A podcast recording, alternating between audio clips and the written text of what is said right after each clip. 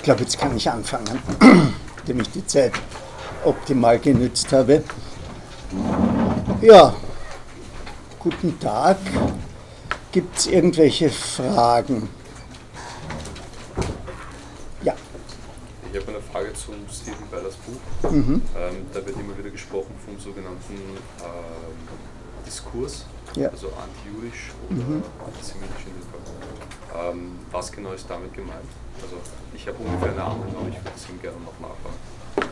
Naja, ein, ein, ein Diskurs im umgangssprachlichen Sinn ja, äh, ist einfach eine, eine, eine größere Einheit einer thematischen äh, Erledigung. Ja?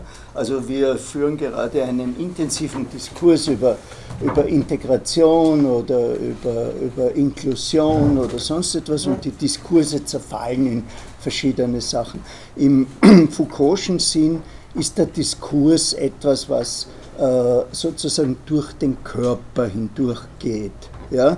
Also ist der Diskurs äh, das Dominante und wir sind in einer gewissen Weise äh, Marionetten des Diskurses. Äh, ich glaube, dass Bella mehr äh, zur ersten Fassung geht. Ja, äh, ja. ja. Kann, man also, kann man das irgendwie gleichsetzen mit der, mit der Judenfrage später? Oder ist es nicht nur die Integration, sondern vielmehr alles, was ja, Diskurs ist ein neutrales Wort. Ja? Also äh, wenn, ich, wenn, ich, wenn ich sage, der, der Diskurs über den Selbstmord äh, lief im 13. Jahrhundert zwischen den Theologen und so weiter, ja, äh, dann habe ich keine Position bezogen. Ja?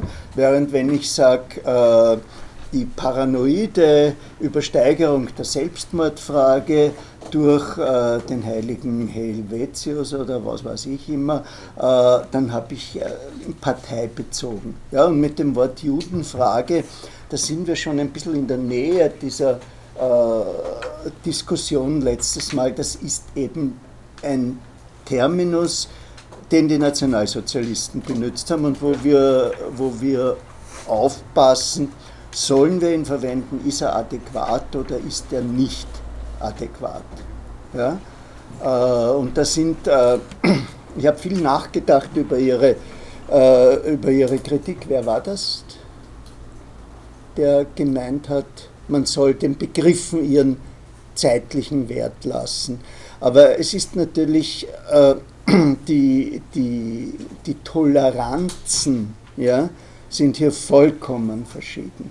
Also in, in den Vereinigten Staaten, in, in einem akademischen Milieu, in dem es mehrere äh, jüdische Menschen gibt, Menschen mit jüdischer Abstammung, sind Witze darüber, dass, dass die Tochter zum 18. Geburtstag eine neue Nase bekommt.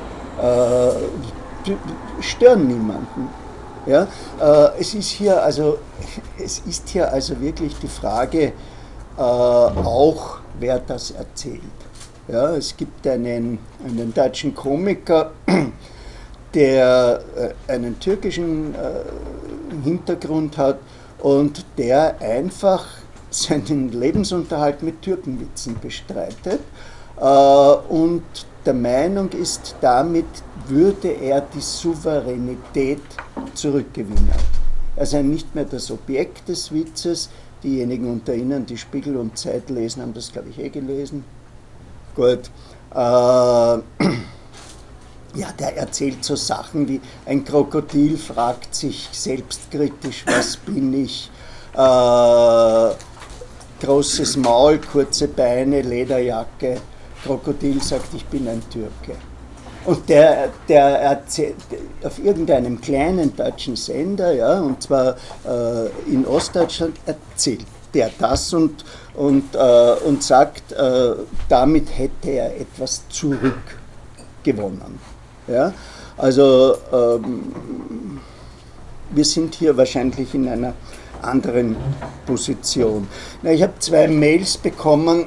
Das eine äh, war, dass mir jemand geschrieben hat, die Bibelstellen, auf die ich mich berufen habe, seien in der Einheitsübersetzung anders. Also ich habe zitiert nach der Meriam-Bibel und nach der Luther-Version 1912, da wurde revidiert. Ja, und die galt dann relativ lange und das ist auch die, die ich in meiner anderen Bibel sprachlich äh, imitiert habe.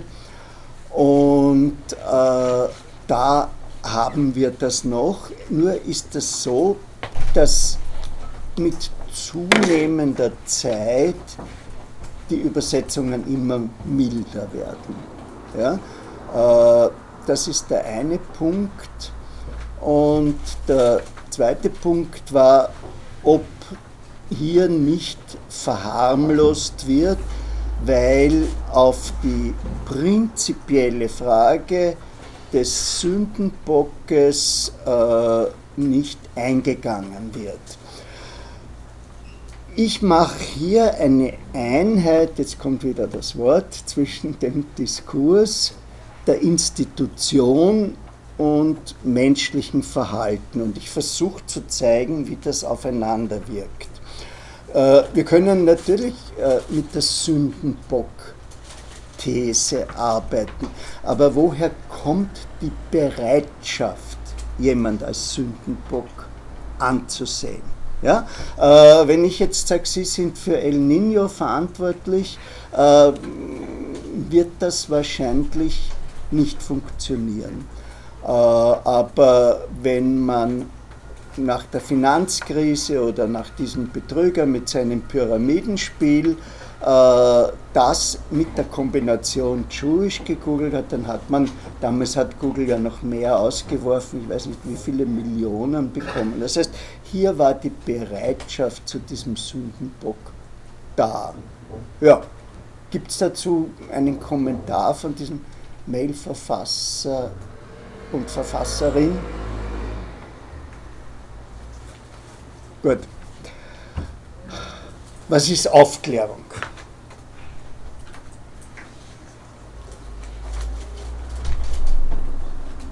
Wie definiert sich Ihnen das?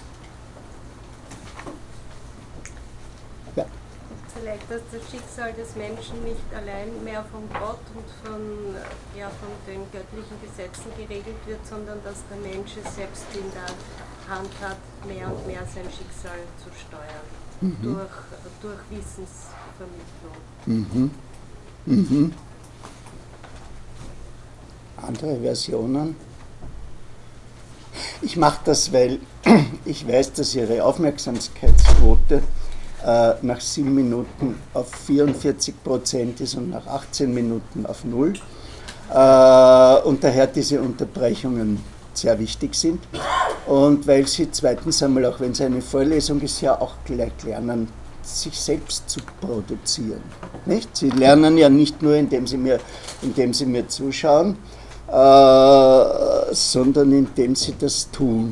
Na, was ist mit dem Wort, äh, mit dem Wort Vernunft, das Zeitalter der Vernunft?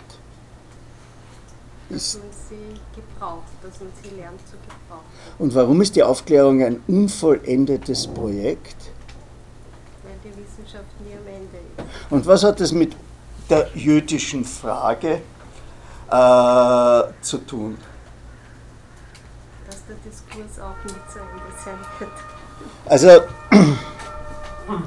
wir, wir waren damals äh, hier in Europa wirklich in einer wissenschaftlichen Revolution.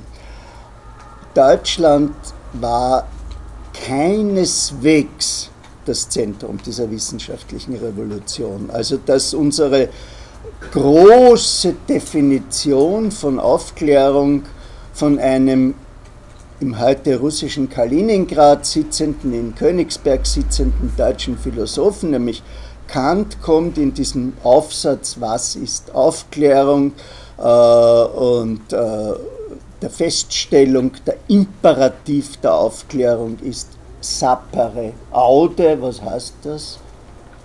Vage zu wissen. Vage, ja, zu wissen, wir sagen eher jetzt auch, aber vage zu wissen ist, ist richtig, vage es selbstständig äh, zu denken.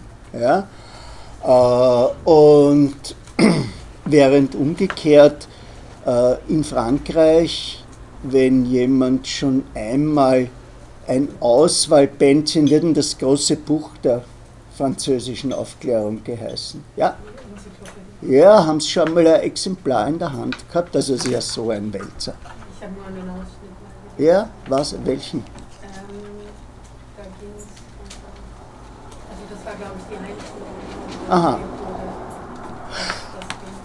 Das Tolle daran ist, da gibt es fünf Ergänzungsbände und da sind nur Maschinen drinnen. Und wie macht man etwas? Wie erzeugt man Papier? Ja, ist wie ein Heimwerkerbuch. Also die französische Aufklärung ist eben stärker offen für eine Kombination aus technischem Fortschritt und aus äh, philosophisch-soziologischen Fortschritt, während äh, die in der deutschen der technische Fortschritt eine relativ geringe Rolle spielt. Gemeinsam haben die beiden den intellektuellen Rahmen sozusagen für die amerikanische und für die französische äh, Revolution äh, geschaffen. So, und noch einmal, äh, warum, wie, wie konnten wir da zu, zum Antisemitismus? Wie steht die Aufklärung zur Religion?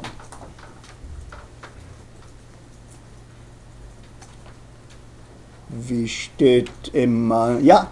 Besonders Ja, ja, ja, ja, ja. Ja, also so eines dieser kleinen Bändchen, äh, ein Ostreiklam-Bändchen heißt AB, Beichtkind Cartesianer. Also das ist schon klar, es geht gegen den AB. Äh, und und äh, für, für Voltaire äh, der sich zwar als Deisten verstanden hat, war die Religion die Ursache einer Unzahl, und zwar jede Religion, von menschlichen Wahnsinnigkeiten. Und das Judentum ist eben eine Religion. Das heißt, äh, es ist schwierig, Religion und Vernunft miteinander zu kombinieren. Kant ist das gelungen. Was war seine Lösung? Weißt du das wer? Wir haben keinen Beweis für die Existenz Gottes, ja? aber wir brauchen ihn als sittliches Regulativ der Gesellschaft vulgarisiert heißt das bei Dostoevsky, wenn es Gott nicht gibt, dann ist alles erlaubt. Ja?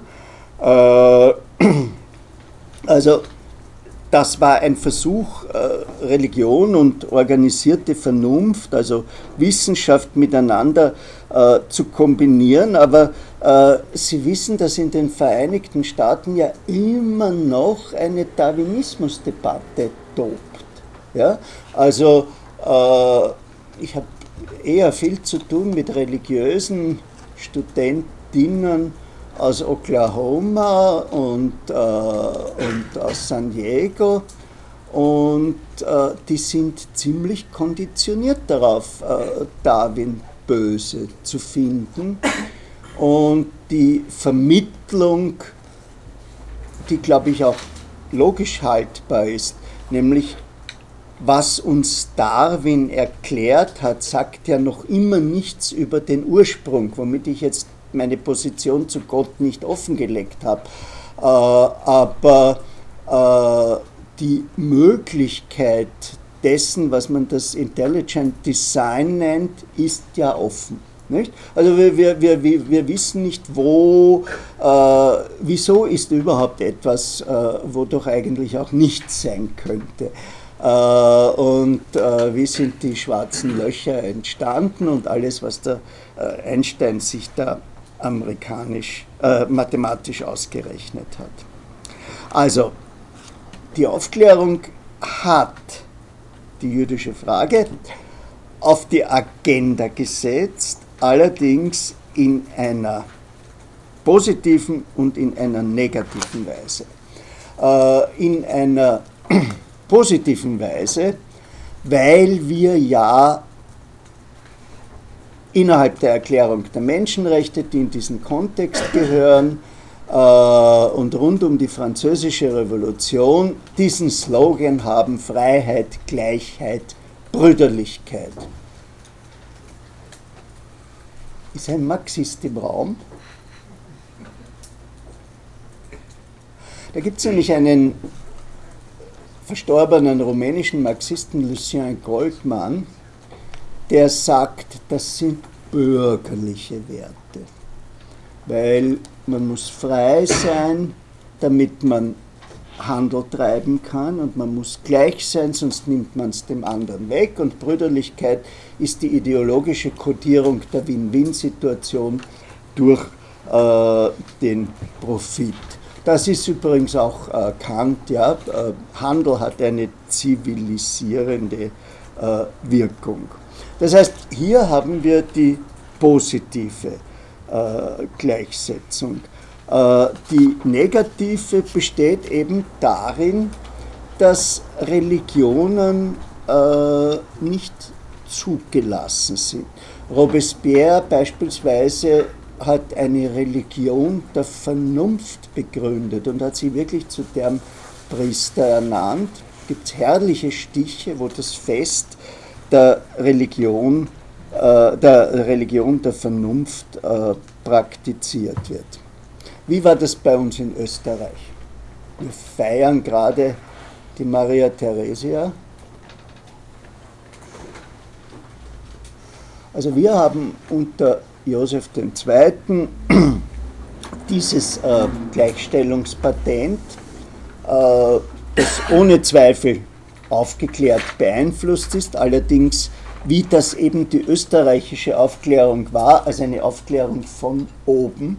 Also sie darf nicht von unten kommen, sondern der Imperator ist das aufgeklärte äh, Subjekt und ist äh, verkörpert in sich das, was dann später Hegel den Weltgeist nennen wird und ist der Agent des äh, historischen Wandels. Das ist gut. Aber andererseits äh, waren Juden eben nicht als Juden gleichberechtigt, das, sondern als Menschen, was äh, heißt, äh, sie hatten zu deutschen Schulen zu gehen, äh, sie mussten christliche Gewänder tragen und sie mussten einen deutschen Namen tragen. Ist Ihnen das schon aufgefallen, dass es lächerliche jüdische Namen gibt? Wissen Sie, wie das entstanden ist? Sie mussten zu einem Beamten gehen und äh, der hat ihnen einen Namen vorgeschlagen und äh, der hat unter Umständen Geld verlangt. Und wenn sie das nicht gezahlt haben, äh, dann haben sie auf einmal Erich Kirschbaum geheißen, wie das Erich Hobsbawm Urahnen äh, passiert ist. Oder die Frau äh, des Philosophen Max Adler, der hier an der Wiener Uni unterrichtet hat, äh, hieß ursprünglich Scheine Blume als deutscher Name. Und irgendwie, als dann Geld da war, hat man das auf Jenny Herzmark geändert und dann hieß sie Jenny Adler äh, nach ihrer Verheiratung. Also der Jude war nicht als Jude emanzipiert, sondern Emanzipation hat bedeutet Emanzipation vom Judentum.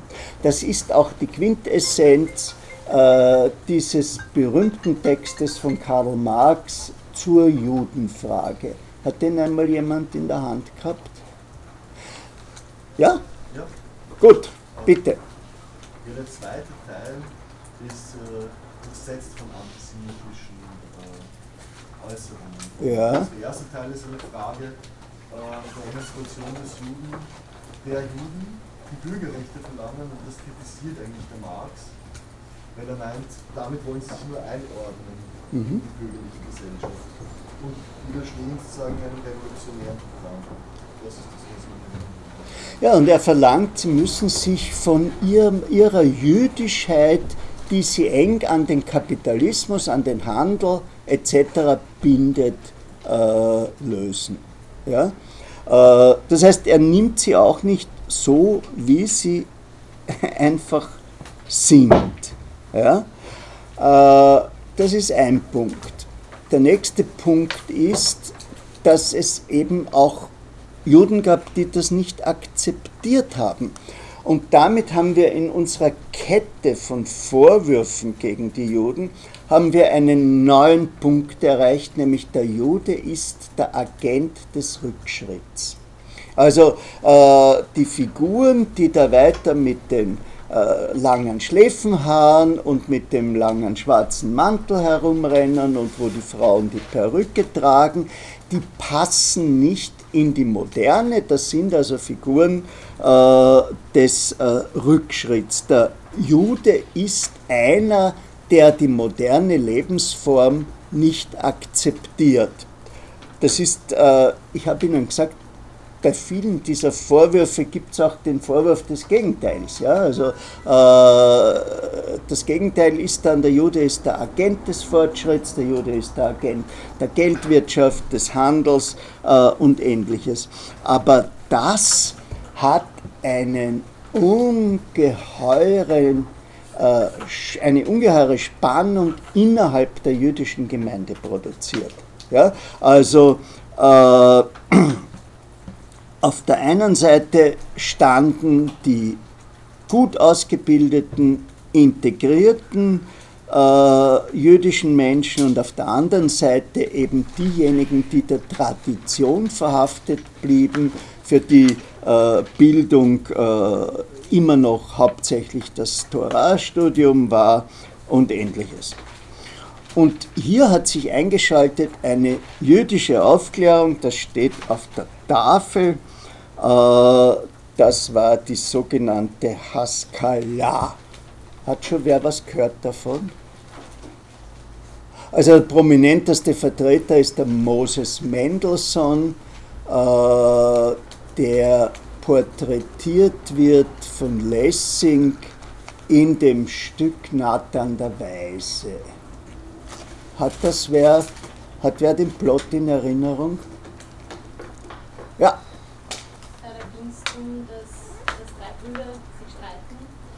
welche Religion quasi die richtige wäre, im Sinnbild von drei Ringen, wo man rausfinden kann, welche der richtige ist. Ja, also das erzählt, das ist die Ringparabel. Ne? Der Plot ist, äh, dass der Nathan ein Christenmädchen äh, erzogen hat, was, was verboten war. Und, und dann äh, kommt es eben zu dieser Darstellung und da wird die Gleichheit der drei Religionen behauptet, weil man nicht mehr weiß, welche die ursprüngliche war. Äh, es ist interessant, dass der Moses Mendelssohn zwar diese Gedanken praktiziert hat, seine Tochter aber zwangsverheiratet hat.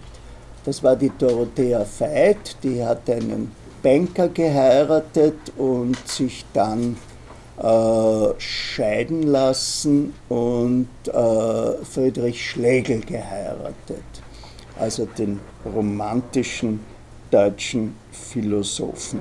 Das heißt, diese Suche nach einer Synthese zwischen Judsein und äh, Vernunft und Integration war eben auch auf der Seite des Moses Mendelssohn ein bisschen äh, in Frage gestellt, aber eine neue Idee ist aufgetaucht, nämlich die jüdische Idee des Raus aus dem Ghetto.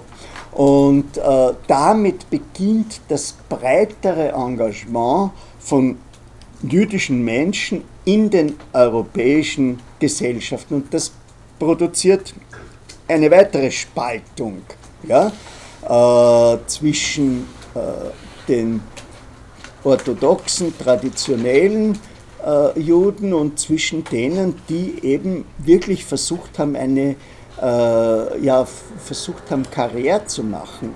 Äh, sagt Ihnen der Name Benjamin Disraeli was? Ja.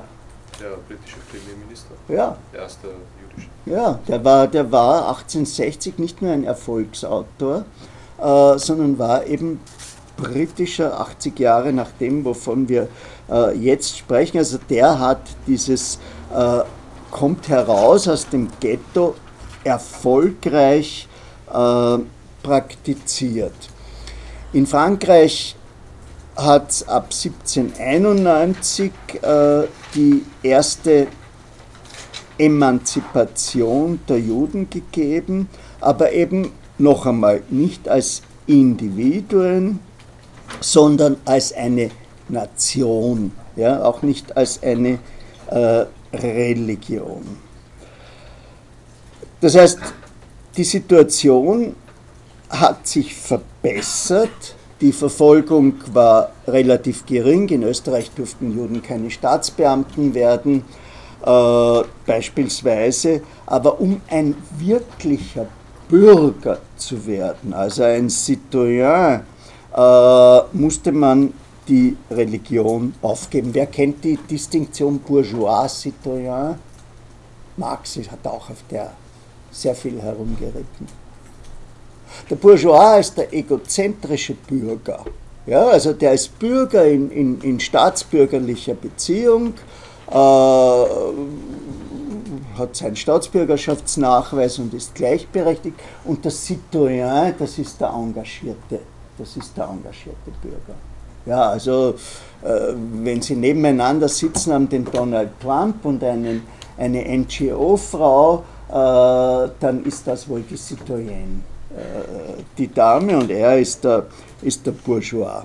In dieser Situation, ich habe das schon oft zitiert, ist dieser berühmte Ausspruch von Heinrich Heine gefallen, dass eben die Konversion immer noch das Eintrittsticket zur europäischen äh, Kultur ist. Und äh, tatsächlich hatten wir massenweise Konversionen, wir hatten Namensänderungen äh, und äh, Mischehen. Und wir hatten eben äh, relativ erfolgreiche äh, jüdische Menschen innerhalb der respektiven Gesellschaften. Also ich habe den Heinrich Heine erwähnt, äh, wir sollten noch die Rothschilds oder Rothschilds äh, erwähnen. Wo haben die ein Wiener Hauptquartier gehabt? Wissen Sie das? Prinz Eugenstraße 32, kennt wer das Haus? Das ist so dieses Doppelhaus mit dem Hof und dort sind dann die Eichmann-Männer gesessen. Äh, also wenn Sie mal mit dem D-Wagen vorbeifahren, schauen Sie sich, schauen Sie sich das an. Äh, und wir haben das erste Mal in den äh, Befreiungskriegen die Integration von jüdischen jungen Männern in die Armeen. Also 35.000 äh, jüdische junge Männer haben in der österreichischen Armee gekämpft und das ist einfach, einfach immer der erste Schritt zur Integration. Kennt jemand äh, den Jazzmusiker Duke Ellington? Der hat einmal ein Musical geschrieben, zu dem er selber gesprochen hat, das heißt My People. Und da beginnt er mit den Worten My People, My People, fighting for America in two wars. Ja? Also das ist einfach ein zentraler Punkt. Äh, Leben riskiert für das Land und auf der anderen Seite auch akzeptiert äh, in der Armee. Aber die volle Emanzipation jüdischer Menschen hat in Österreich erst 1867 eingesetzt mit äh, relativ äh, schwierigen Konsequenzen. Vor allem hat diese Emanzipation die Konkurrenz unter Kaufleuten, Intellektuellen, Ärzten extrem angeheizt. Also die Öffnung der Universitäten für jüdische Studenten hat einfach ein Jobproblem für die anderen äh, zur Folge gehabt Und äh, unter dem Druck von Armut äh, und Diskriminierung ist eine neue Figur entstanden, nämlich der ehrgeizige Jude.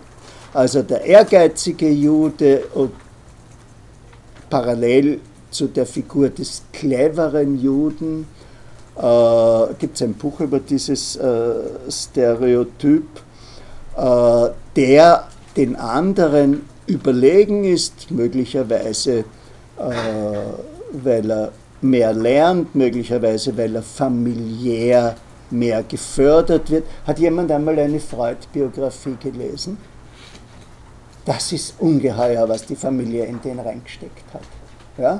Also ich meine, die haben, die haben eine kleine Wohnung gehabt und waren fünf oder sechs Kinder, aber der Sigi, der sozusagen den Auftrag gehabt hat, äh, er muss das Wunderkind sein, hatte sein eigenes Zimmer und, und, äh, und hatte alles. Also da kommt eine starke Bildungsorientierung heraus, ja, äh, die eben durch diesen Hegelschen Wunsch nach Anerkennung äh, diktiert ist. Also neue Figuren sind eben der Schriftsteller wie Heine und Börne, äh, der, der Kaufmann, der Arzt, der Journalist äh, und die standen in Konkurrenz zu den anderen. Und das hat sich schlagartig geändert im Kontext der politischen Romantik und des Aufstiegs des Nationalismus. Äh, wie, wie, wie sind denn die deutschen und die österreichischen Intellektuellen zur französischen Revolution gestanden?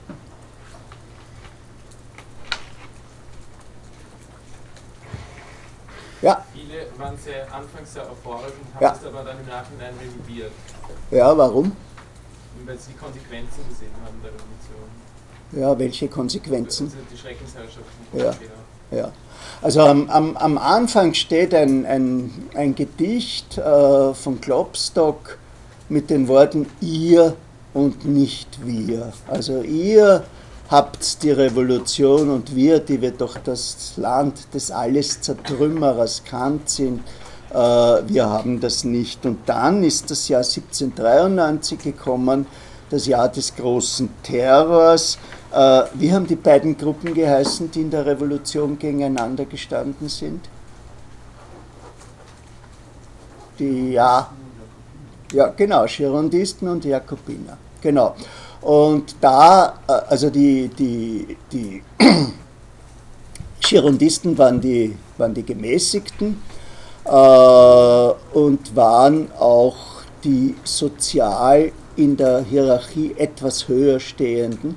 Das heißt, die, die mit den anderen westeuropäischen Intellektuellen vernetzt waren, waren die Girondisten. Ja, es war eine ähnliche Situation wie in Russland, äh, Sozialdemokratie zu den Moskauer Prozessen. Man hat die Leute angeklagt, die die Sozialdemokraten gekannt haben von den äh, internationalen äh, Kongressen. Es haben am Anfang trotzdem äh, viele mit der Revolution sympathisiert. Es gibt Wiener Jakobiner, die haufenweise hingerichtet wurde. Äh, Kaffeehebenstreit, geht da wer hin? Hinterm Juridikum? Also Hebenstreit war einer von den Wiener Jakobinern, äh, der auch ein, ein Lehrgedicht über äh, die Natur äh, verfasst hat. Und dann ist eben Napoleon aufgetreten und Napoleon hat versucht, die Ideen der französischen Revolution auf den Bajonetten seiner Armee äh, zu exportieren. Darunter so fortschrittliche Dinge wie den Code Napoleon, äh, der immerhin das erste geregelte Scheidungsrecht gehabt hat und die Idee der religiösen Freiheit. Nur äh, hat er das eben mit Gewalt versucht, so wie die Amerikaner versucht haben, die Idee der Demokratie mit Gewalt in verschiedene Länder äh, zu exportieren und daraus haben sich die sogenannten Befreiungskriege entwickelt. Das heißt, wir haben zwei Schichten. Auf der einen Seite äh, die militärische Auseinandersetzung mit dem Land, der Aufklärung mit Frankreich und auf der anderen Seite die Enttäuschung über die französische Revolution. Und in dieser äh, Konstellation ist eine Gegenbewegung gegen die Aufklärung entstanden, nämlich die Romantik. Äh, Romantizismus, was ist das?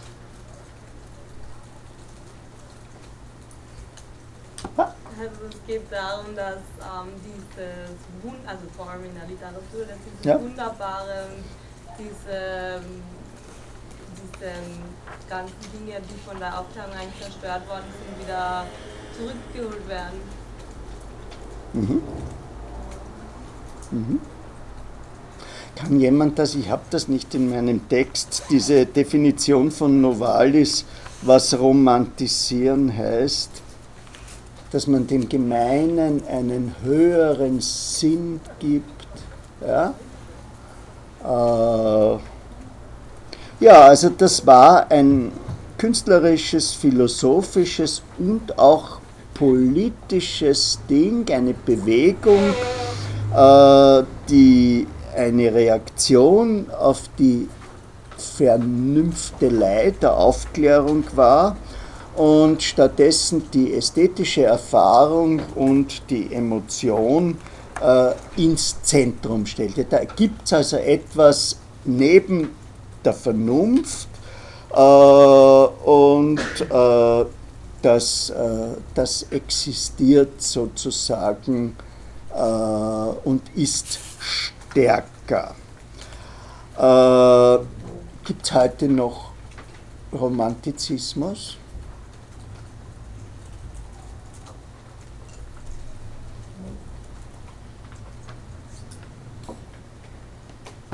Also es gibt die Idee der romantischen Liebe von Schlegel in der Luzinde dargestellt, ganz anders als wir uns das vorstellen. Die Luzinde ist keineswegs schön, wenn Sie es genau lesen. Äh, und es gibt, wo, wo, wo, wo werden wir ständig mit Romantizismus geradezu gefüttert? In Naturbeschreibungen? In Hollywood-Filmen. Also vom weißen Hai, von der Allmacht der Natur. Was ist das Symbol der Romantik? Ja, wer hat äh, Batman Begins gesehen? Gut, also, was meine ich?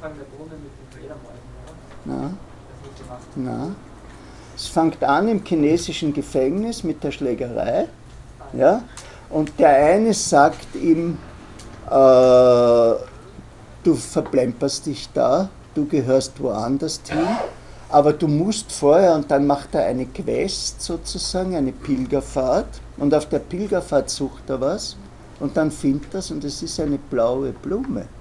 Ja? Und dann kommt er zu diesem Kloster, äh, wo diese Asketen sitzen, aus denen sich dann später der Hauptschurke der den er dann am Ende niederkämpft, äh, entwickeln wird.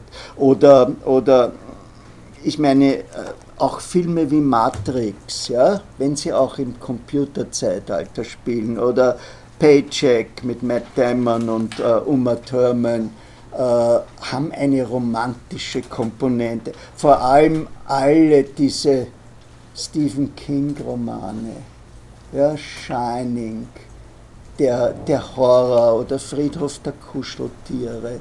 Ja, das sind ja alles Sachen, die wirklich in hunderten Millionen Auflagen äh, erscheinen. ja, äh, in, der, in der deutschen Literatur äh, haben wir eben die Leiden des jungen Werther als einen Vorläufer sozusagen der Romantik 1774. Goethe hat sich dann aber später äh, zum Klassizismus äh, hingewandt. und wir haben dann bei Tieck bei Novalis, bei Hölderlin, bei E.T.A. Hoffmann. Ja? Äh, da haben wir wirklich das ganze Hollywood. Also die, die, die Doppelgänger und die bösen Frauen wie Madonna in Body of Evidence und äh, die ganzen Gothic Novels. Und das alles entzieht sich dem Verstand. Ja? Äh, und im Zusammenhang damit hat sich auch ein politisches Konzept entwickelt. Und zwar das Konzept äh, der Idee eines Reiches. Äh, eines Reiches, das basiert auf einem erneuerten Christentum. Ja, äh, das Christentum soll, und ich sage Ihnen gleich, jetzt habe ich es mit Ihnen leicht, äh, mit Engländern geht das schwer, das Christentum soll Gemeinschaft produzieren. Und dieses Wort Gemeinschaft hat einen viel tieferen Hintergrund als, das englische, als die englische Übersetzung Community. Ja? Also äh, Gemeinschaft, dann später im Nationalsozialismus, äh, Volksgemeinschaft. Ich versuche das amerikanischen Hörern immer so zu erklären, dass es wie der Unterschied ist zwischen einem Kollegen und im Polizeifilm dem Buddy, also dem Partner, äh, für den man das eigene Leben äh, einsetzt. Und diese erneuerte Religion sollte eben eine katholische sein. Der schon erwähnte Friedrich Schlegel mit seiner äh, romantischen Liebe, der ja in Wien gelebt hat und ein nicht sonderlich akzeptierter Berater Metternichs war, hat geschrieben, wenn man religiös sein will, dann soll man katholisch sein. Das ist die, war selber ein Konvertierter, das ist die Full Experience. Ja? Also das, das, das, äh, der Protestantismus ist nichts. Und diese neue Stärkung des Katholizismus äh, hat eine Neuauflage dieser Affekte gegen die jüdischen Menschen äh, gebracht. Und der nächste Punkt, ja. Mir ist nicht ganz klar, inwiefern jetzt quasi man die Romantik dafür verantwortlich und Anführungszeichen machen kann, dass sich dieser Katholizismus wieder gestärkt hat oder dass der wieder erneuert wurde und der wieder in den Vordergrund gekommen ist. Naja, die Romantik als Ganzes mache ich nicht verantwortlich. Ich bin nicht der Georg Lukács mit der Zerstörung der Vernunft, äh, wo die Romantik an allem schuld ist. Ja? Also, äh, kennt jemand das Buch Georg Lukács? Es gibt eine Kurzausgabe, die hat überhaupt den Titel von Nietzsche zu Hitler. Äh, und, und da ist eben da ist eben die, die Romantik die zerstörerische Kraft. Also ich habe mich auf, auf äh, Schlegel bezogen und ich werde mich dann noch äh, auf Fichte beziehen ja? Äh, und eben auf die romantische Idee der Nation, äh, die kompensatorisch gerade in diesem ungeheuer zerlegten Deutschland war. Was war denn, sind Sie ja Germanist, was war denn Deutsch im 18. Jahrhundert? Deutsch. Sie meinen ja die deutsche Sprache, was war das? Ja, das war eine Möglichkeit, um wieder zu, also das Volk zu einer Nation oder zum Begriff, Vorstellung einer Nation zurückzuführen. 1720 haben sich die, also Friedrich II. hat 1774 ein Bürger geschrieben, das heißt Qu'est-ce qu'une littérature allemand? Gibt es eine deutsche Literatur? Und die Antwort steckt schon in der Fragestellung, nicht? wobei er das nach Klopstock und nach dem Werther geschrieben hat. Äh, na, Deutsch war die Sprache der Leute, die sich nicht Französisch oder Lateinisch verständigen konnten. Also das war, das war wie, wie, wie, wie, wie, heißt diese, diese Mischung aus, aus, aus Deutsch und, und, und, und türkischen, türkischen, hast du, hast, wissen was ich meine? Äh, ja, also das war Deutsch. Also ein, ein, ein Plattdeutscher und ein Bayer konnten sich fast nicht miteinander verständigen und erst 1720 äh, haben sich die sogenannten Sprachgemeinschaften gebildet zur Promotion der deutschen Sprache und man hat eben zwei Dinge als unerträglich gesehen, nämlich die Zerstörung in tausende Besitzungen, wo man alle 15 Kilometer Zoll zahlen musste und äh, die sprachliche Veruneinheitlichung. Und äh, da ist eben die Idee des Volkstums entstanden als einer gesteigerten Form von Gemeinschaft.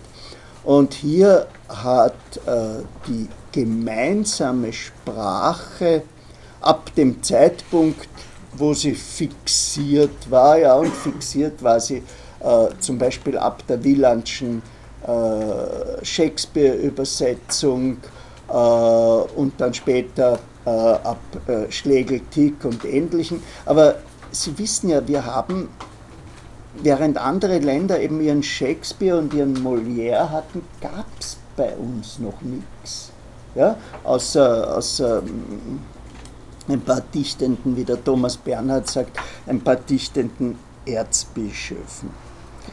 Ja, und äh, in diesem Kontext äh, hat eben die Sprache eine besondere Bedeutung erhalten und da gibt es jetzt ein zentrales Zitat aus den Reden an die deutsche Nation von Fichte, also einem frühen Dokument des deutschen Nationalismus.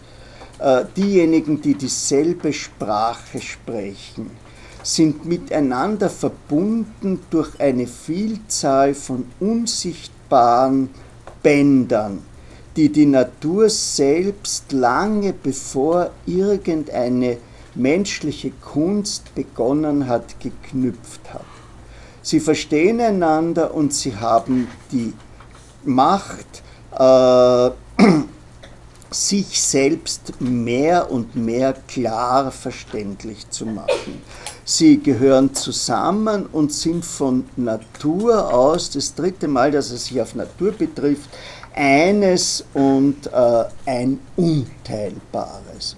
Und das hat sehr wohl äh, etwas mit der jüdischen Frage zu tun, weil äh, viele der jüdischen Mitbürger, insbesondere die Einwanderer aus dem Osten, auf ihrer Suche nach Gleichberechtigung äh, haben ihre eigene Sprache gesprochen, eben das Jiddisch. Also äh, das ist eine Mischung äh, von Deutsch und verschiedenen östlichen Sprachen. Und ihr Deutsch war nicht perfekt. Es gab das sogenannte Mauscheln und es gab den erkennbaren jüdischen Akzent. Das heißt, wenn die gemeinsame Sprache das unsichtbare, von Natur vielfach geknüpfte Band ist, das das Verständnis schafft, dann gehört der jüdische Mensch, der die Sprache nicht perfekt beherrscht, nicht dazu. Und äh, es lädt ein, zu der psychologischen Spekulation, dass der Umstand, dass so viele Meister der deutschen Sprache, von Börne bis hinauf zu Karl Kraus, ja, äh, einen jüdischen Abstammungshintergrund haben, darin äh, eine kompensatorische Geste zu sehen.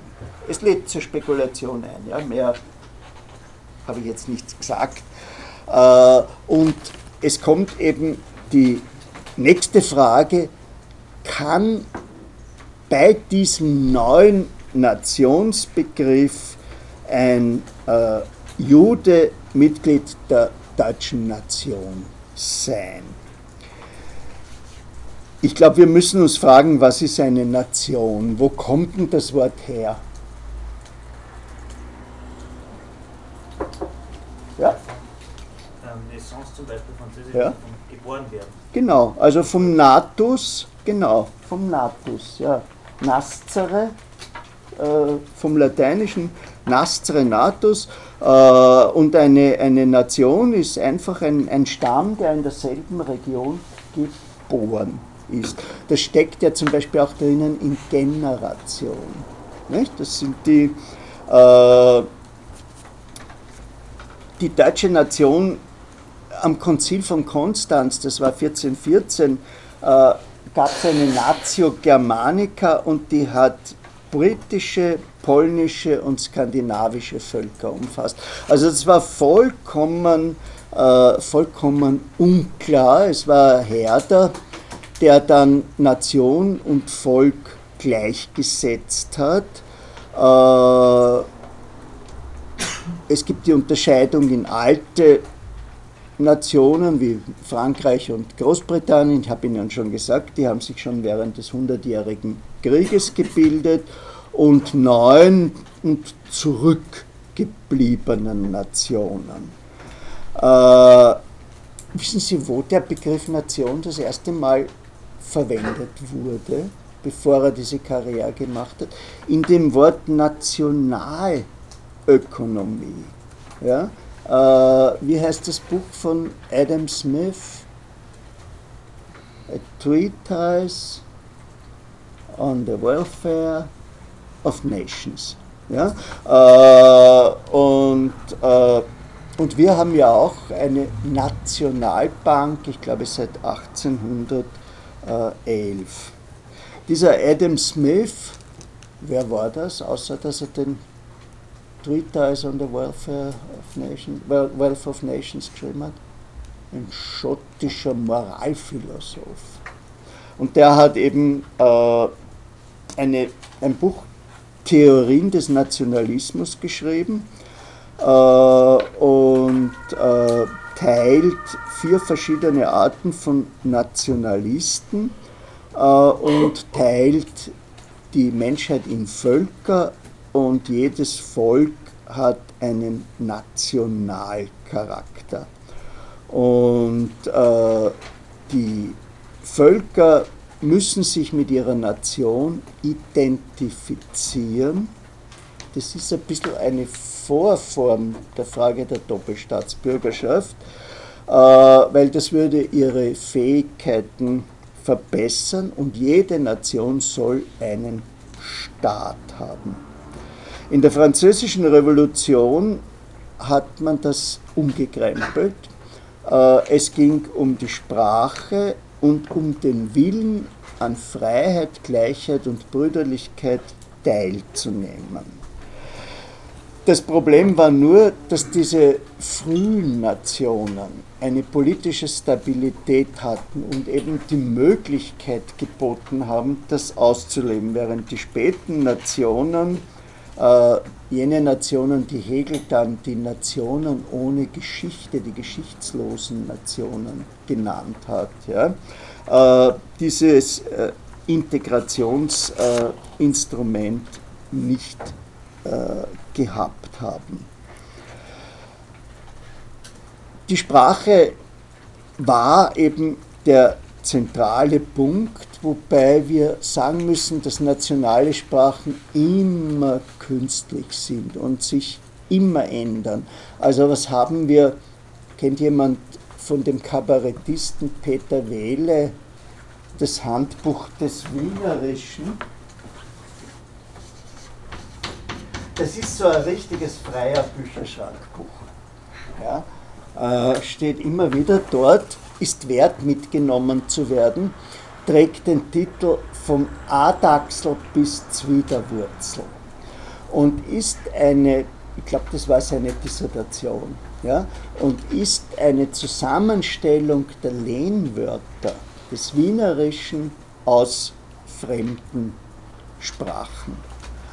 Äh, und äh, es gibt immer noch eben diesen, diesen Kampf äh, gegen die Übernahme fremder Worte. Wer, wer, wer spricht einigermaßen Französisch? Was, wie heißt Computer auf Französisch? Operateur. Ja, was gibt es denn sonst noch an Beispielen? Also wo sich die einfach geweigert haben, ja, während wir das übernommen haben. Nicht? Äh, PC, Personal Computer, Notebook etc. Äh, Gibt es da wirklich in der Akademie Française eine, eine, eine Kommission für die Reinheit der französischen Sprache?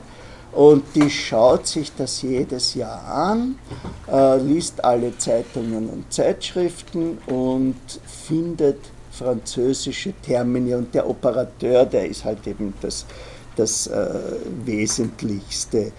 Äh, der nächste Punkt ist, äh, was zum nationalen Gefühl gehört, ist diese ethnische Homogenität. Die ist in den meisten Fällen künstlich. Also äh, unser Andreas Hofer, haben Sie das gelesen? Irgendwer hat die Bibel vom Andreas Hofer gefunden. Ungeheuer, ungeheuer. Das muss ein Vermögen bringen bei einer Auktion. Äh, der, dieser Tiroler Freiheitskampf hat im Grunde sogenannte Deutsche, sogenannte Italiener und sogenannte Laturner äh, vereinigt. Ja? Äh, ein anderer Punkt ist das Aussehen, also die allmähliche Präferenz für eine helle Hautfarbe äh, und für eine helle Haarfarbe. Und äh, der nächste Punkt ist, äh, dass zur nationalen Idee eben auch der Feind gehört.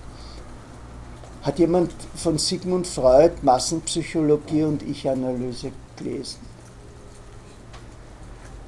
Also Freud sagt, in einer künstlichen Gemeinschaft ist ein derartiger aggressiver Überschuss und den kann man durch zwei Strategien bändigen. Und eine Strategie ist, äh, dass man den aggressiven Gefühlen Platz lässt, dass sie sich gegen jemand anderen richten. Ja? Äh, das ist auch Karl Schmidt. Äh, Politik ist, ist ein Feindverhältnis. Die zweite Strategie bei Freud ist, äh, dass die Vorstellung, Klammer Illusion bei Freud, äh, vom Führer, der alle gleichmäßig liebt, äh, geschaffen wird, um die ödipale Rivalität auszuschalten. Was den zweiten Teil betrifft, haben alle großen Diktatoren des 20. Jahrhunderts, äh, waren große Liebhaber ihrer Völker. Äh, Im Nachlass Adolf Hitlers in München liegen immer noch 20.000 Liebesbriefe an den Führer. Äh, vom geliebten und verehrten Führer Kim Il-sung brauche ich jetzt nicht zu sprechen. Ja, also äh, der nächste Punkt ist, dass äh, allmählich diese nationale Idee ein totalitäres Element äh, inkludiert hat. Also äh, ein kollektives Gefühl von Überlegenheit, äh, der Hass gegen andere Nationen und das, was italienische Theoretiker den Sacro Egoismo genannt haben. Ja, heute, wie definieren wir denn heute eine Nation? Kennen Sie wer mit Austromarxismus aus? Wird Otto Bauer eine Nation definiert? Als eine Schicksalsgemeinschaft, die allmählich zu einer Charaktergemeinschaft mutiert. Also der ist vollkommen weggegangen, war die, die erste äh, psychologische äh, Nationentheorie. Äh, Deutsch, K. Deutsch ist ihm gefolgt. Äh, eine Nation ist finde das sehr witzig formuliert, äh, eine Menschengruppe, die durch ein Missverständnis über die Vergangenheit und einen Hass auf ihre Nachbarn geeinigt wird. Und äh, Hobsbawm äh, Nationen sind immer fiktive Gemeinschaften. Heute gehen wir davon aus, dass eine Nation durch ein Narrativ konstituiert wird. Also wir haben äh, also eine, eine gemeinsame Geschichte. Äh, warum sage ich das? Weil wir eben immer äh, auf der Suche sind, wo ist der Platz der jüdischen Menschen innerhalb dieses Punktes. Und wenn die Nation sich auf die Geschichte bezieht, dann ist derjenige, der zugewandert ist, gehört nicht dazu. Ja? Äh, Bruno Kreisky, der ja äh, gegen dieses äh, das moderne Recht der Selbstdefinition missachten, immer vehement protestiert hat, wenn ihn jemand nach seiner sogenannten jüdischen Identität gefragt hat, hat einmal zornig einen, ich glaube, ich habe schon gesagt, einen Journalisten angebrummt, äh, meine Familie war schon hier, als ihre noch, ich weiß nicht, auf den Bäumen gesessen ist oder sonst irgendetwas. Das heißt, das ist diese Otto Bauer Linie. Ja? Wir gehören zu der Schicksalsgemeinschaft schon länger dazu. Aber das ist natürlich wieder, dies, das ist wieder diese Spaltung innerhalb äh, der jüdischen Erlebniswelt. Ja? Äh, weil die doch auch eine aggressive äh, Komponente hat äh, gegenüber dem, der später gekommen ist. Ja, und in Deutschland ist jetzt da, äh, dazugekommen dieses Gefühl der Erniedrigung äh, während äh, der Befreiungskriege. Man hat ständig gegen Frankreich äh, verloren und aus diesem Punkt heraus hat sich äh, diese kompensatorische Idee eines besonders starken deutschen Nationalismus entwickelt. Also äh, wenn die Frage gestellt wird, warum ist es in Deutschland geschehen oder warum waren die Deutschen, dann äh, ist das sicherlich eine wesentliche Rolle, dass diese späte Generation äh, eben einen besonders äh, übertriebenen äh, Nationalismus herausgebildet hat. Die Idee einer Kulturnation, der Kult rund um die Heroen der Weimarer Klassik, Schiller und, und Goethe und dann schließlich äh, die Idee einer gesamtdeutschen äh, gesellschaftlichen Veränderung. Eine wichtige Figur ist Friedrich Ludwig Jahn. Sagt Ihnen der was? Bitte. Ähm, der, auf dem die ganzen Turnhallen ja, sind. Der ja, wollte, Vater der, der Fitnessinstitute. Genau, der wollte eben deutsche Schulen mit deutschen Turnen für deutsche Kinder, irgendwie im Grunde die Voll, das, was dann später auch im, im Nationalsozialismus propagiert wurde, halt Körper und Geist in, mhm. zu trainieren für das deutsche Vaterland. Mhm. Mhm. Das ist der, nicht die, die Elfriede Jelinek reitet sehr darauf herum, dass in der Idee der körperlichen Perfektion ein aggressives Element gegen den liegt, der diese Idee nicht äh, repräsentiert. Ja? Äh, und Friedrich Ludwig Jahn mit seinen Turnergemeinschaften äh, hat das verkörpert und äh, auf, der, auf der germanistischen Seite würde ich den Arndt dazu schreiben. Können Sie über den was sagen?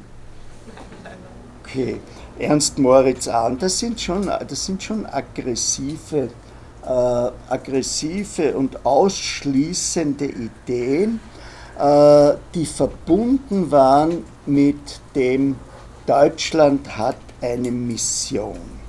Äh, Deutschland äh, sollte die Welt erretten in der Kriegspropaganda im Ersten Weltkrieg hat das dann geheißen, am deutschen Wesen soll die Welt äh, genesen.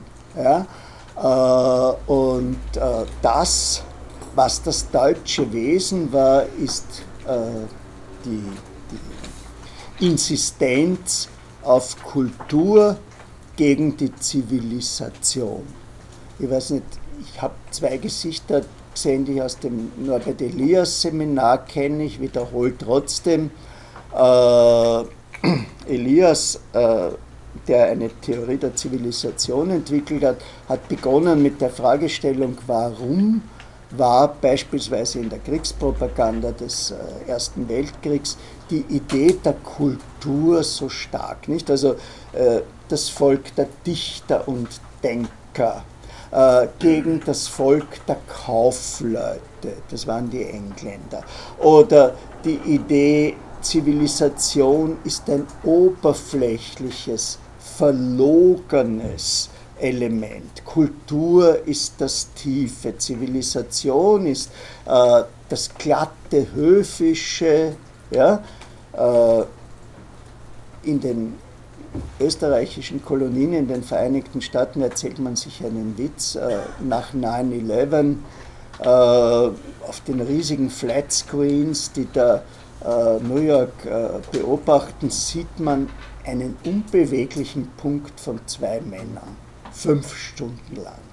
Und man schickt natürlich sofort ein NSA-Team äh, dorthin, um herauszufinden, was ist dort äh, und das Ergebnis ist, es war ein Amerikaner, der so unvorsichtig war, zu einem Österreicher zu sagen, How are you? Und der erzählt ihm jetzt seine Lebensgeschichte.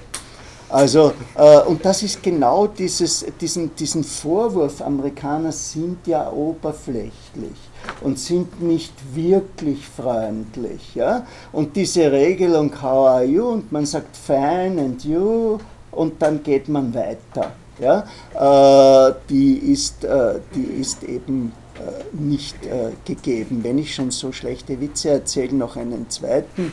Äh, Americans leave, but never say goodbye. Austrians say goodbye, but never leave.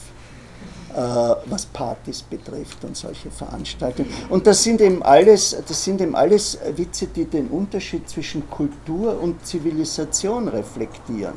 Ja? Also das glatte Diplomatische ist das Zivilisierte äh, und das anklagende Schillersche Ich, ein deutscher Jüngling, äh, ist, ist das Kultivierte, weil es das Innere äh, zum Ausdruck bringt. Also der deutsche äh, Nationalismus hat von Anfang an ein leicht mystisches Element gehabt. Da war eine metaphysische Idee dahinter, die Idee von einer äh, deutschen Seele. Ja? Und es gibt keine anerkannte englische oder französische Seele oder sonst etwas. Ja? Wir haben unsere stereotypen Bilder über, über Franzosen oder Engländer und äh, das nächste, was geschehen ist, ist, äh, dass sich Deutschland eine Geschichte äh, erfunden hat, die begonnen hat mit den mythischen Teutonen. Kein Mensch weiß, was das ist. Wir haben übrigens immer noch eine äh, nationalistische Studentenvereinigung, die heißt Teutonia, aber da ist, glaube ich, niemand hier. Und, äh, und den ebenfalls äh, mythologischen Germanen, über die wir ja auch nichts wissen, äh, außer äh, dass sie in der römischen Geschichtsschreibung zwei oder dreimal äh, erwähnt werden. Da gibt es eine, eine ungeheure Geschichte über irgendeinen, äh, über irgendeinen den Rhein, der zugefroren ist und plötzlich sind da so 50.000 äh, Germanen ins römische Reich hinüber marschiert und haben es zerstört. Das ist eine Geschichte, die natürlich in der momentanen Populismusdebatte äh, eine Rolle spielt, die ist aber 99-prozentig nicht wahr. Also äh, wir wissen nicht, wer diese Germanen waren, so wenig wie wir wissen, wer die Arier waren, zu denen kommen wir äh, später. Äh, die, in der Periode der Völkerwanderung haben sich diese Stämme in einer derartigen Weise äh, gemischt, aber äh, der Deutschnationalismus ist eben immer der Auffassung gewesen, es hat einen Urgermanen gegeben. Also auch die sogenannten Deutschen in Österreich, der Sozialdemokrat Otto Bauer zum Beispiel, hat Österreich als ein von äh, Deutschen zivilisiertes slawisches Territorium definiert. Genauso wie dieser berüchtigte Historiker Taras Borodajkiewicz, es ist hinreißend, alle, alle diese, diese Nazis äh, haben tolle deutsche Vornamen und dann kommt aber, äh, die heißen Odilo Klobotschnik oder eben Taras Borodajkiewicz und der hat eben diese Idee aufgestellt, die österreichische Geschichte ist sinnlos, wenn sie nicht als eine Folgeerscheinung der germanischen Kolonialisierung betrachtet wird. Jetzt sind das alles äh, Narrative, in denen der Jude nicht erwähnt wird.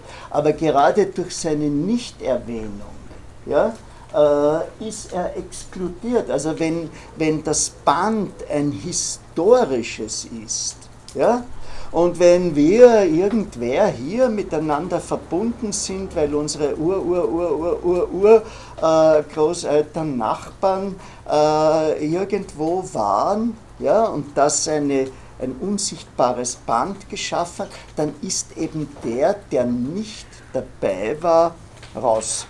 Äh,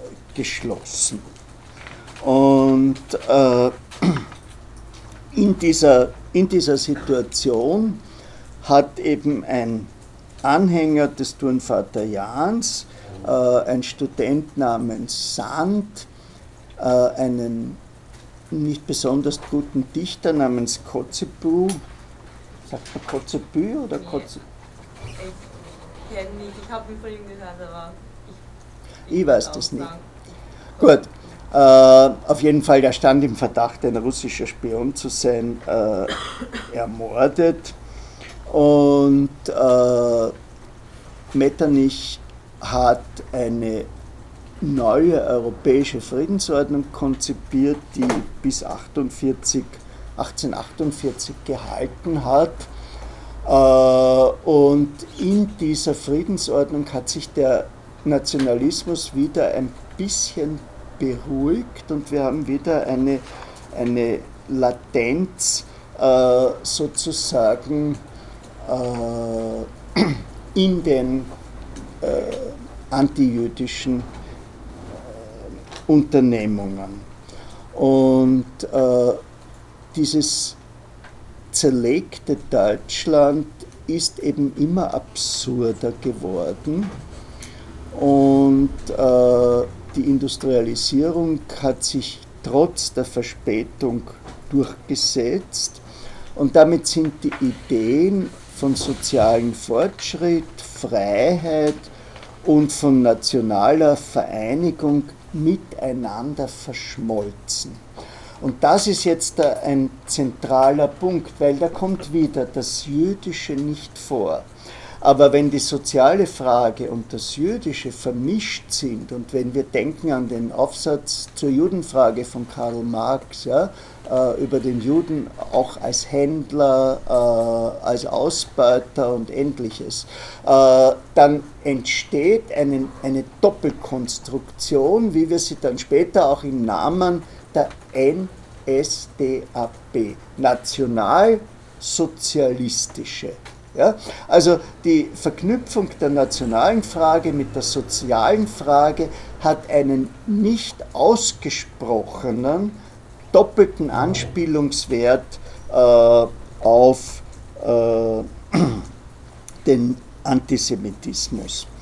Und äh, das Bemerkenswerte ist, dass diese Idee von einem Großdeutschland, inklusive jeder Religion, die irgendwann einmal irgendetwas Deutsches an sich gehabt hat, äh, einfach mit der Moderne, mit dem Handel, mit dem Austausch industrieller Produkte kompatibel war. Also das war einfach die moderne Idee, was uns heute so altmodisch vorkommt, das Deutschlandlied und dass die Wacht am Rhein singen und ähnliches, äh, das war damals äh, eine Idee des Fortschritts gegenüber äh, dieser, dieser Einteilung in kleinste Possessionen.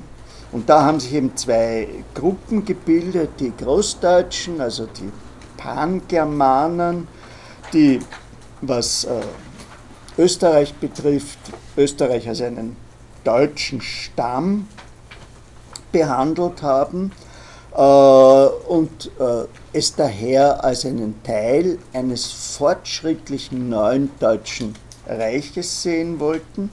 Und die kleindeutsche Lösung, die gesagt hat, Österreich, das ist der Osten, äh, die haben diesen ganzen Hinterhof von, von undeutschen Völkern. Das war ja auch die Position des Adolf Hitler, der eben dieses Rassengemisch, mit dem er da in Wien konfrontiert war, eigentlich auf unzähligen Seiten äh, in Mein Kampf verurteilt hat. Und da kommt jetzt das Problem jüdischer Menschen mit der damaligen Idee einer deutschen Nation äh, zusammen. Also wenn man die gemeinsame Sprache, die gemeinsame Abstammung, die Religion als die Hauptkriterien nimmt, dann waren sie mehr oder minder ausgeschlossen. Aber Nation ist auch gleichzeitig ein offenes System. Ja? Also der ABCS hat gesagt, der nationale Wille ist der Wille, gemeinsam große Dinge zu tun. Und das öffnet äh, das wieder. Und das hat eben äh, unter vielen jüdischen Menschen diese Idee verbessert dein Deutsch, äh, lass dich wieder taufen, verlasse das Ghetto. Äh, es ist nicht mehr eine Sache der Religion, weil die Großdeutschen waren entschiedene Gegner von Rom. Also Rom war so wie für manche Leute äh, Brüssel. Und äh, wieder haben wir die Struktur wie in der Aufklärung. Die Struktur einer Chance, aber verbunden mit dem Imperativ, gib dein Ego auf, wechsle deine Identität, äh, dann ist deine Emanzipation garantiert. So nebenbei hat sich auch langsam die Idee einer jüdischen Nation herausgebildet, aber das äh, kommt später. Mit dieser Idee von einer Mission, die wir dann äh, bei Richard Wagner mit all ihren antijüdischen Implikationen genauer besprechen werden, äh, was irgendwie unklar sind Juden jetzt Deutsche oder nicht.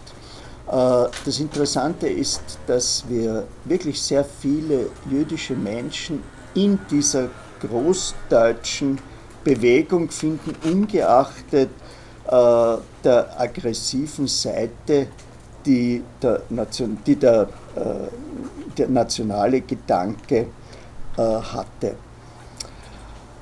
Was Österreich betrifft, waren wir ja ein Mitglied der Koalition, die Napoleon besiegt hat, nachdem wir vorher mit ihm unzählige Bündnisse eingegangen sind, nachdem wir schon Ludwig den 16. eine Prinzessin geschickt haben, haben wir auch Napoleon eine äh, Prinzessin gegeben. Da gab es einen Herzog von Reichsstadt, der am Wiener Hof an Tuberkulose gestorben ist.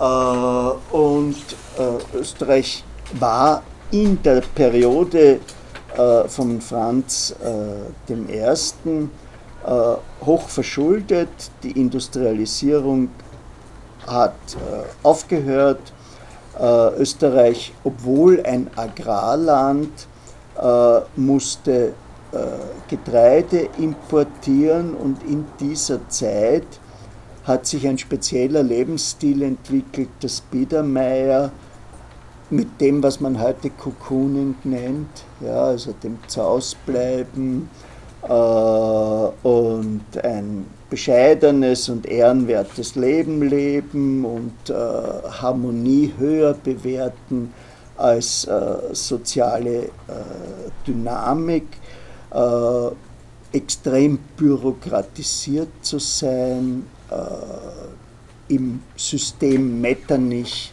gab es Spitzel überall, also der schon erwähnte äh, Schlegel, der eben ein Berater Metternichs war, aber kein wirklich akzeptierter wegen dieses skandalösen Romans Luzinde. Äh, da haben wir die Überwachungsakten. Und das ist wirklich herrlich. Also 7 Uhr Schlegel verlässt das Haus, geht einen Schoppen Wein trinken. 8 Uhr Schlegel geht in die Stephanskirche, hört die Frühmesse. Nein, nur Schlegel geht auf den nächsten Schoppen Wein trinken.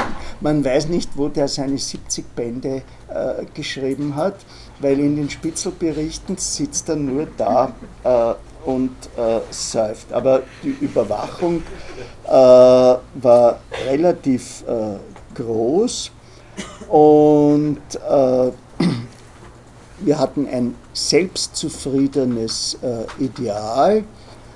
wir hatten im Gegensatz äh, zu anderen Ländern eine Industrialisierung von oben, die Sie jetzt gerade im Zusammenhang mit den Maria Theresia Festwochen äh, im Museum der Augartenmanufaktur sehen können. Also wir haben begonnen mit Luxusgütern, ja, äh, Konkurrenz zum Meißner Porzellan und das war eigentlich Eigentum äh, der Habsburger.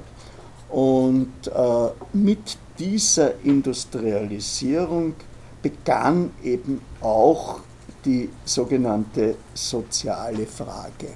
Also, äh, dass Menschen 70 Stunden äh, pro Woche arbeiten mussten, dass es Kinderarbeit gegeben hat. Ich weiß nicht, wer hat denn das, das Kapital, das achte Kapitel gelesen, den ersten Band? Wer hat Naomi Klein No Logo gelesen? Schaut, wenn man die zwei Sachen nebeneinander liest, ja, das ist absolut das Gleiche. Industrialisierungsprozesse ändern einander.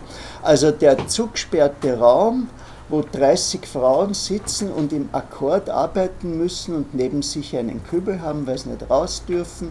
Der findet sich im Kapital und der befindet sich in diesem globalisierungskritischen Buch von der Naomi Klein, das hauptsächlich gegen Nike und gegen diese äh, Marken gerichtet waren, die da eben alle unter äh, grauslichen Bedingungen äh, ausgelagert äh, produzieren. Und äh, über diese ungeheure Veränderung der Industrialisierung, über die Revolutionen, die sich daraus ergeben haben und über die wiederum ambivalente Rolle jüdischer Menschen in diesen Revolutionen werden wir nächstes Mal sprechen. Haben Sie jetzt Fragen? Fragen, Bemerkungen?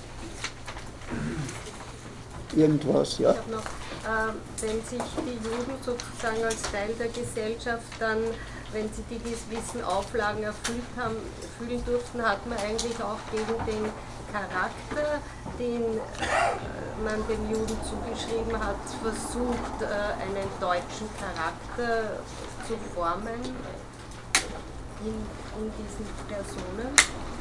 Das ist eine gute Frage, weil ich bei der Aufklärung etwas vergessen habe. Wohl nicht zufällig, weil alle vergessen es äh, Kant. Wage es selbstständig zu denken. Hat jemand schon einmal die Anthropologie von Kant in der Hand gehabt? Es sind zwei Bände in der zwölfbändigen Ausgabe. Ich sage Ihnen gleich, das war Kants Erfolg. Ja? Also die Vorstellung, dass Kant seine drei Kritiken vorgelesen hat, seinem äh, Studentinnen ist ja überhaupt abwegig. Der hat ein, ein ja, ich weiß nicht, äh, wie heißt der Brecht oder Brechtel, so wie wenn ich nach dem Brechtel lese und da schiebe ich so Zetteln rein äh, und das lasse ich mir immer binden. Also ein relativ äh, billiges Buch, nachdem er unterrichtet hat. Äh, und die Vorlesungen, für die er Eintritt verlangt hat, das waren die Vorlesungen zur Anthropologie. Und da kommt eben vor, da, da geht's da ist nichts mit Sapere Aude und wage es selbstständig zu denken. Da geht es kräftig gegen, ich sag's wie es da steht, gegen Neger, Juden und Frauen. Ja? Äh, also Neger stinken wegen des Phlogistones, was immer das ist, äh, das in ihnen ist, äh, und Frauen sind tändlerisch und dumm und Juden haben eben den Charakter eines betrügerischen Handelsvolkes seit, seit der Frühzeit. Kant hat sich auf Reiseberichte gestützt. Es hat einmal jemand eine Diplomarbeit bei mir geschrieben, der Andreas Leutgeb, die ist auch als Buch erschienen. Äh, der hat sich genau angeschaut, was damals an Reiseberichten da war. Äh, Kant hat wirklich nur die Reaktionären genommen. Ja? Also er hat eben nicht genommen den Forster, den Revolutionär äh, aus Mainz, der mit dem Captain Cook durch die Welt gereist ist und sehr viel Verständnis für fremde Kulturen in seinem Reisebuch aufgebracht hat, sondern er hat eben die, die wirklich nur die schlechten Seiten gesehen haben. Und da ist eben auch das Stereotyp vom verschlagenen Juden, vom berechnenden Juden und ähnliches äh, entstanden. Das Interessante ist, jemand das Kant-Handbuch schon in der Hand gehabt, es hat 700 Seiten. Und über die zwei Bände Anthropologie ist eine halbe Seiten drinnen. Ja, also das ist wirklich der Teil äh, Kants, über den man nicht spricht. Und das ist eben auch der Teil, der, wenn wir uns dann mit Houston Stewart Chamberlain beschäftigen, äh, mit der Frage, gibt es den heroischen Versuch, den inneren Juden zu überwinden oder nicht, äh, da stützt er sich bei dem, was zu überwinden ist, immer auf Kant. Aber äh, diese wirklichen Literarisierungen ja, äh, des jüdischen Charakters, wie bei Gustav Freitag, die Journalisten mit dem Redakteur, der Itzig heißt, ja, und der wirklich ein sehr unangenehmer Typ ist, die sind erst ein bisschen später eingesetzt. Also die sind eigentlich erst nachdem die Rassentheorie da war.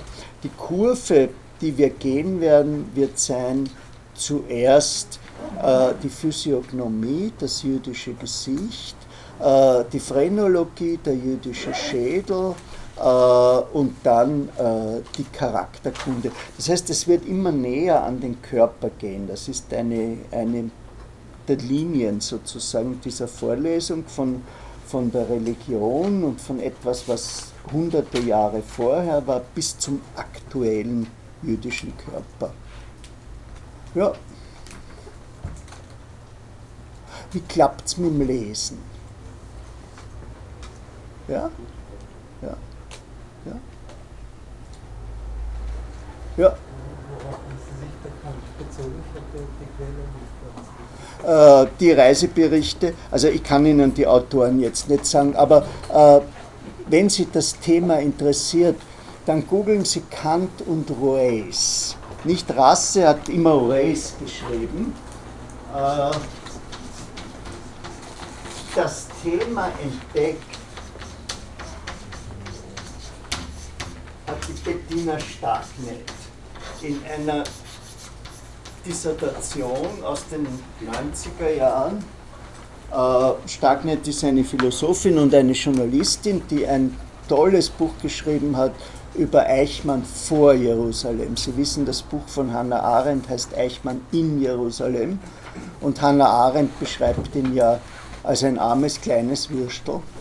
Äh, und vor Jerusalem, nämlich in Argentinien, hat er ganz anders gelebt. Also da war er eben noch dieser Herrenmensch mit der Peitsche.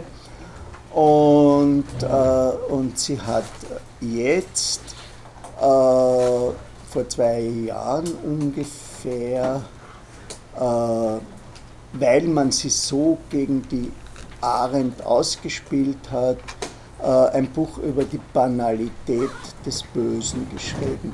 Und ansonsten schauen Sie sich an, diese Leutgeb-Arbeit, die haben wir hier in der Bibliothek und Sie kriegen sie auch, es ist erschienen, ich glaube, kostet 13,90 Euro oder so. Da sind diese Quellen, auf die sich Kant gestützt hat, relativ genau analysiert und evaluiert.